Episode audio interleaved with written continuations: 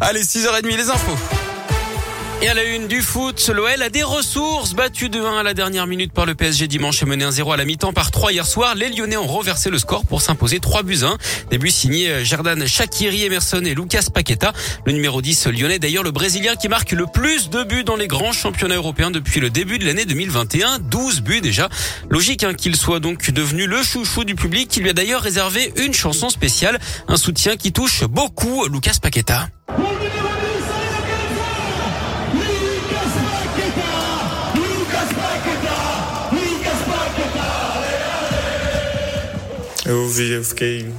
Oui, j'ai entendu ce chant, euh, ça m'a fait beaucoup de bien, je suis très heureux. Je pense que même à Flamengo, je n'ai pas vécu ça, je suis très heureux, euh, ma famille également. Euh, je veux remercier ce soir tout cet amour, tout cet appui de, de, de ce public et j'espère leur rendre cet amour qu'ils me donnent. E eu espero recompensá-los dentro de campo fazendo meu melhor.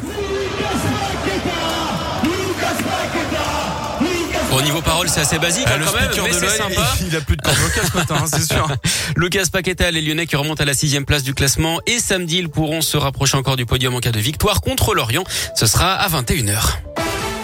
L'actu, c'est aussi la grève dans les écoles, les collèges, les cantines et les lycées à Lyon et partout en France. Aujourd'hui, les profs et les personnels de l'éducation nationale demandent de meilleures conditions de travail.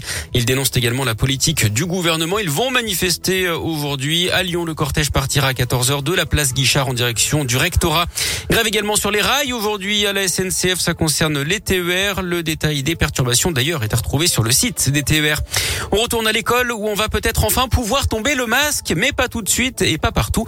À partir du 4 octobre, ce sera la fin du port du masque à l'extérieur et à l'intérieur des établissements dans les départements où le taux d'incidence est inférieur à 50 cas pour 100 000 habitants. Notez que dans ces mêmes territoires, il y aura une levée des jauges qui euh, s'appliqueront pour l'accueil du public. L'Ain et l'Isère s'en approchent. En revanche, le Rhône affiche encore un taux d'incidence hein, de 82 cas pour 100 000 habitants. Il n'y aura par contre pas d'adaptation du pass sanitaire à ce stade au niveau local. 355 km pour rouler en toute sécurité. On n'en sait plus sur le futur réseau Express Vélo rebaptisé les voies lyonnaises.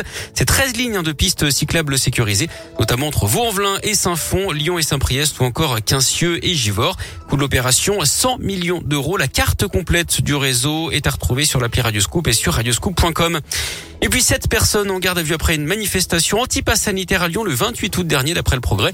Elles ont été interpellées mardi et hier. Les suspects sont proches de la mouvance d'extrême gauche. Ils sont soupçonnés de violence.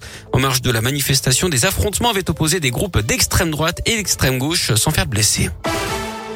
Et puis deux nouveaux coachs dans The Voice Kids pour la prochaine saison TF1 recrute Louane et Julien Doré pour remplacer Oh. Jennifer et Soprano. Euh, pff, eh, ça fait des mois que je vous l'ai annoncé. Et oui, c'est vrai, c'est la confirmation. Ils seront aux côtés de Patrick Fury et Kenji Girac toujours au rendez-vous. Une nouvelle équipe à découvrir donc en 2022.